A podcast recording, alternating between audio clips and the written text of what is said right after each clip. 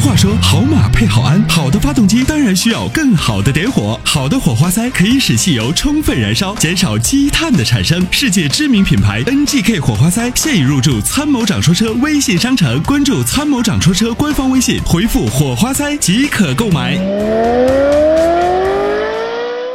接下来有请热线的这位，你好，喂，你好。哎，你好，您的电话接到直播间了。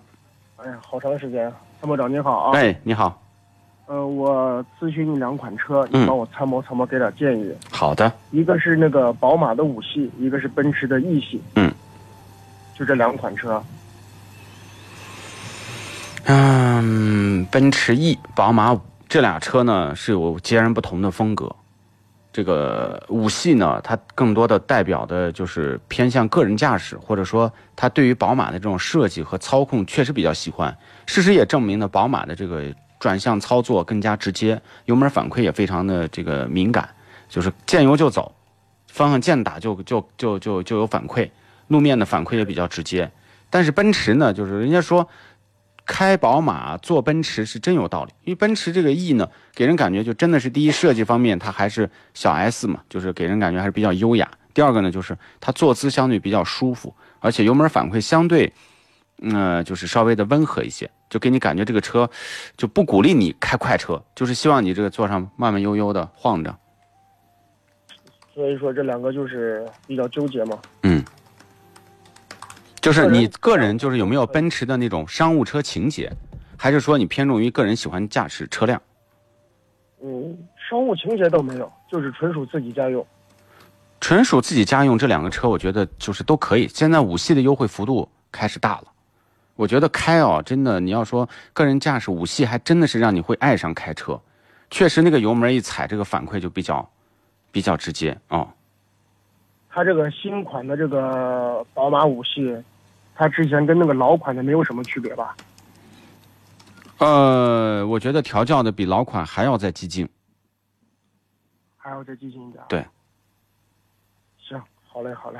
啊，这个你分析一下，就是，就说买奔驰是很多人真的是就是非常喜欢它的那种那种设计，还有很多人就真的有奔驰情节，就觉得啊，我一定要买一个这个奔驰，就像很多人说我一定要买一个大 house 的那种感觉。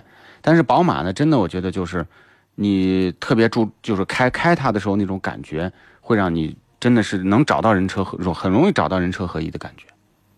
两个车的油耗都差不多吧？差不了多少，一个八速，一个九速，都是二点零 T 的，油耗现在基本上都是十升左右。十升左右是吧？对，跑市区就是十个多，跑高速就是八个多，九个。比较纠结。奔驰那个车的内饰是自己特别喜欢，对，对但是也有很多朋友说那个操控性啊啥，那五系是肯定要比奔驰这个要好好很多。不是不是不是，我我我要跟你说啊，就是它给你的感觉不同，但是不能说奔驰的操控性差。哦，它给你的感觉就是，如果说一旦让你突出舒适，它就会给你减弱你的这种直接的这种感觉。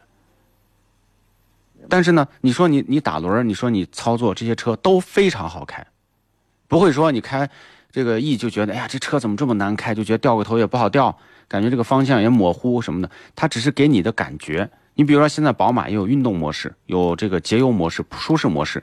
你把宝马调到这个 E 卡模式，就舒适模式的时候，它也有一些方向虚位了，它的悬挂也变得软一点了，呃，油门也迟滞一点了。但你调到运动模式，奔驰也有调到运动模式的时候，马上就好像进入到一种打了鸡血的状态。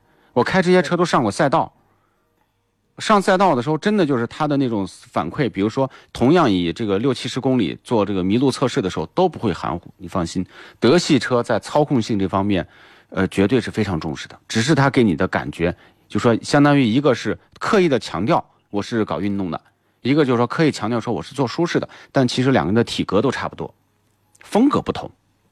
好嘞，好嘞。参谋长还蛮，像这个价位的还有什么车能推荐一下？嗯、这个价位还有什么车呢？基本上我觉得没有了。奥迪我不考虑。我知道没有了，为什么没有了？呃，因为捷豹啊、凯迪拉克这些车，我估计你也不考虑，嗯，凯迪拉克有一款那个 ATS 那款车怎么样？那就是便宜多了。